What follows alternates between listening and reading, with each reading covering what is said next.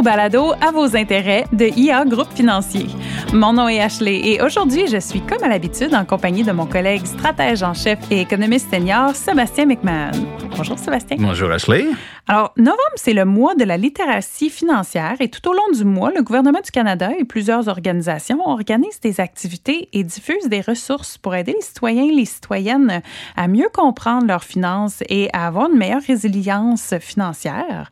Alors, parlant de résilience, on va d'abord aborder le sujet de l'heure, un thème très important, comment être bien protégé en cas d'imprévu. Alors, notre invité aujourd'hui est notre collègue Alexandre Gagné-Bouchard, conseiller financier dans le secteur de l'épargne et retraite collective. Alors, bonjour Alexandre. Bonjour, bonjour. merci de te joindre à nous. Oui, merci d'être là. Merci. Donc, cette année, euh, Alexandre, tu as animé une discussion dans le cadre du mois thématique où euh, vous avez parlé, dans le fond, de différents enjeux touchant les finances personnelles, dont la gestion des imprévus. Alors, pourrais-tu nous parler de l'importance d'avoir un fonds d'urgence? Oui, bien souvent, on l'entend, le coussin de sécurité. Pas beaucoup de monde qui planifie pour, mais quand même très important à avoir. C'est un montant d'argent qu'on va mettre de côté pour euh, on a toute notre façon de le décrire. Moi, j'aime ça le décrire comme trois mois de dépenses certaines. Donc, tu sais, trois mois d'hypothèque, trois mois de paiement d'auto, trois mois d'épicerie qu'on sait qu'on fait approximatif pour le mettre devant nous. Oui. Ça nous permet à couvrir quand même beaucoup de choses ou des affaires qui pourraient être pas prévues, euh, comme, mettons, là, un rendez-vous chez le vétérinaire pour le chien ou quelque mm-hmm. chose comme ça.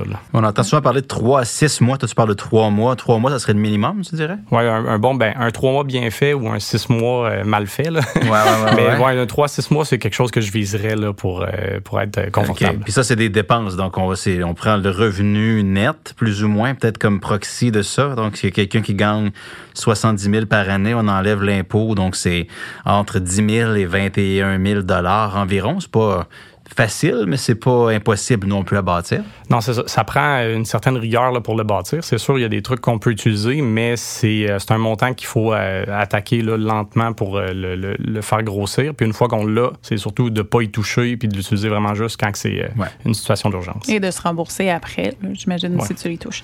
D'ailleurs, un petit truc rapide, dans hein, les transferts automatisés, ça, de mon côté, en tout cas, ça nous aide énormément. Tu sais, ça part directement où est-ce qu'on a notre paye, on met ça dans l'épargne et pouf, on le voit plus.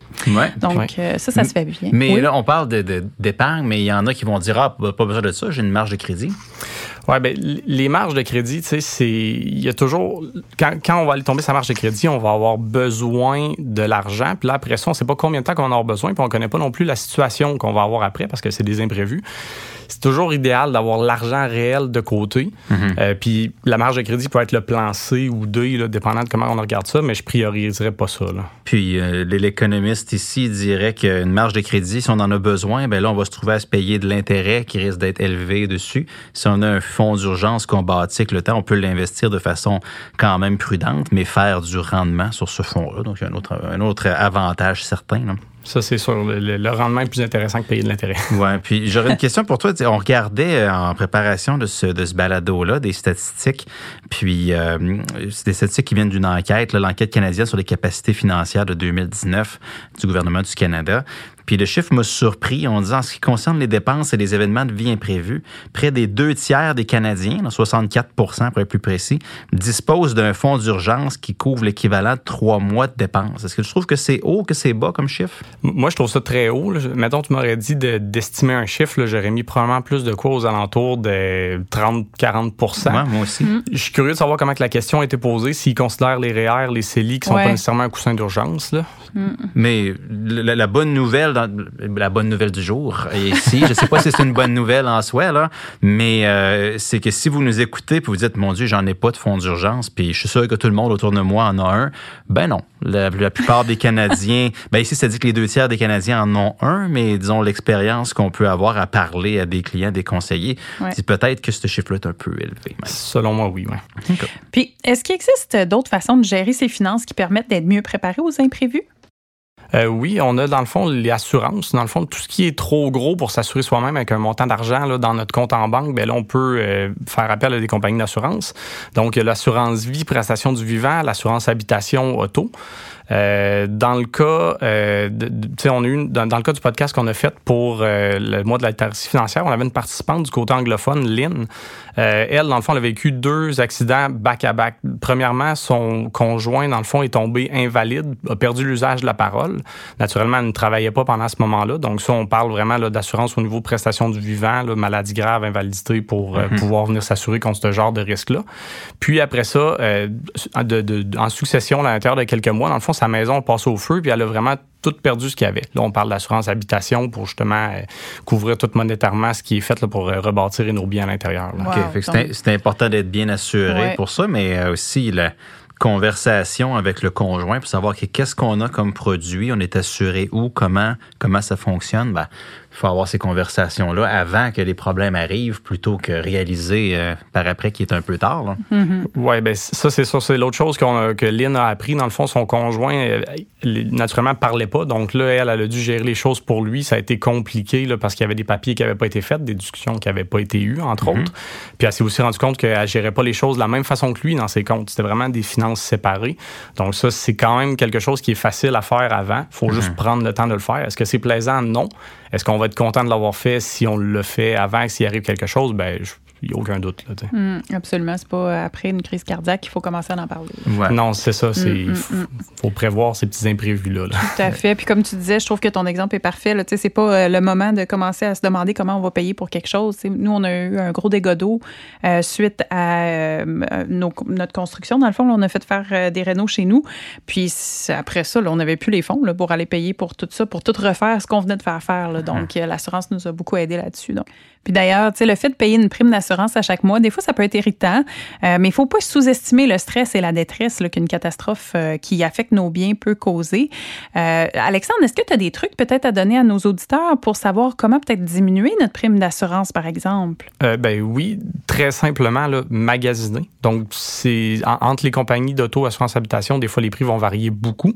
Puis aussi, le regrouper nos assurances au même endroit. Souvent, les assureurs vont offrir une prime plus basse en ayant plus de, on pourrait dire, de produits avec eux. OK, super. Puis, tu sais, dans, dans, les outils que tu parlais, euh, Alexandre, tu parlais des assurances, qui est un morceau important, mais si on veut un peu dans le moins dramatique, puis qu'on parle de la planification de long terme, on entend souvent que l'outil de base, c'est au moins d'avoir un budget, d'avoir un plan. Donc, est-ce que c'est aussi important que ce qu'on pense? Oui. Est-ce que c'est aussi important pour tout le monde? Non, parce qu'il y en a qui ont une très bonne rigueur financière, mais je pense que c'est pas la majorité des personnes. Vraiment, au niveau du budget, je pense que ça va être la, sévérité du budget qui va être importante, dépendant des personnes, quand mhm. on rencontre nos, nos, clients. Mais un budget, là, pour savoir où est-ce que l'argent va, pour voir est-ce qu'on entre guillemets, perd de l'argent dans des dépenses inutiles. Est-ce qu'on pourrait en mettre plus facilement de côté, souvent pour mieux atteindre nos objectifs? Là, mais un budget avec un certain niveau de rigueur, c'est un must aussi là, pour nous aider à atteindre tout objectif. Là. Moi, puis, euh, tu sais, dans, la même étude qu'on regardait, là, je discutais tantôt, l'enquête canadienne de ses capacités financières de 2019, quelque chose qui me sautait aux yeux, c'est tantôt on trouvait le chiffre élevé euh, du, nombre de la part des, ménages canadiens qui ont un fonds d'urgence, mais ce que ça, ça disait, c'est que le chiffre est élevé surtout chez les gens, les ménages qui suivent un budget. Les gens qui euh, ne suivent pas nécessairement un budget. La statistique qui sortait, c'était environ 4 euh, sur 10 ou 39% euh, des gens qui n'ont pas de fonds pour les imprévus. Donc peut-être que ce que ça dit, c'est qu'on côtoie, nous, ou on est nous-mêmes des gens qui suivent pas de budget, peut-être que c'est ça, mais euh, il y a vraiment deux clans. Les gens qui suivent un budget réussissent plus facilement à aller se protéger pour les contre les imprévus. Puis s'il n'y a pas de budget, ben, on, se rend les choses difficiles. On suppose que l'argent s'en va. souvent, quand on rencontre le monde et ils n'ont pas de budget, ben on leur dit euh, où qu'elle va tout votre argent. on sait au net, vous gagnez combien? Où ce? Silence radio. Là, ouais, ouais, ouais. ça va pas pour un coussin. Là. Puis là, si on, a, on faisait un résumé de ce qui a été dit aujourd'hui, Alexandre, c'est quoi les cinq conseils incontournables que tu donnerais aux gens qui nous écoutent? Oui, bien, premièrement, le coussin financier, ça, c'est euh, un, très important. Après ça, on vient toujours d'en parler, mais un budget aussi, là, euh, ça va toujours nous donner une certaine vue d'ensemble sur où nos, notre épargne va. Euh, après ça, dans le fond, ben, les prélèvements automatiques, on en a parlé vite vite au début aussi, là, mais de se faire enlever l'argent pour résister de la dépenser facilement dans des choses inutiles ou pas importantes, ben, ça, c'est euh, quelque chose qui est assez euh, facile à mettre en place aussi. Après ça, la fameuse discussion avec le conjoint ou la conjointe pour euh, prévoir là, comment qu'on ben, pour discuter de comment on gère nos choses puis de prévoir un peu comment qu'on pourrait faire face à des imprévus.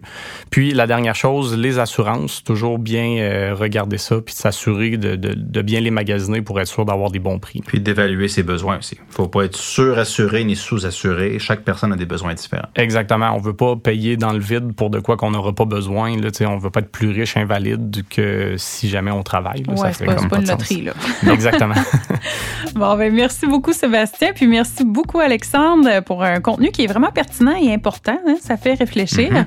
Euh, Alexandre, pour les personnes qui seraient curieuses d'écouter les discussions auxquelles tu faisais référence euh, ou pour consulter le contenu qui a été développé pour le mois de la littératie financière, où est-ce qu'ils peuvent euh, trouver ça?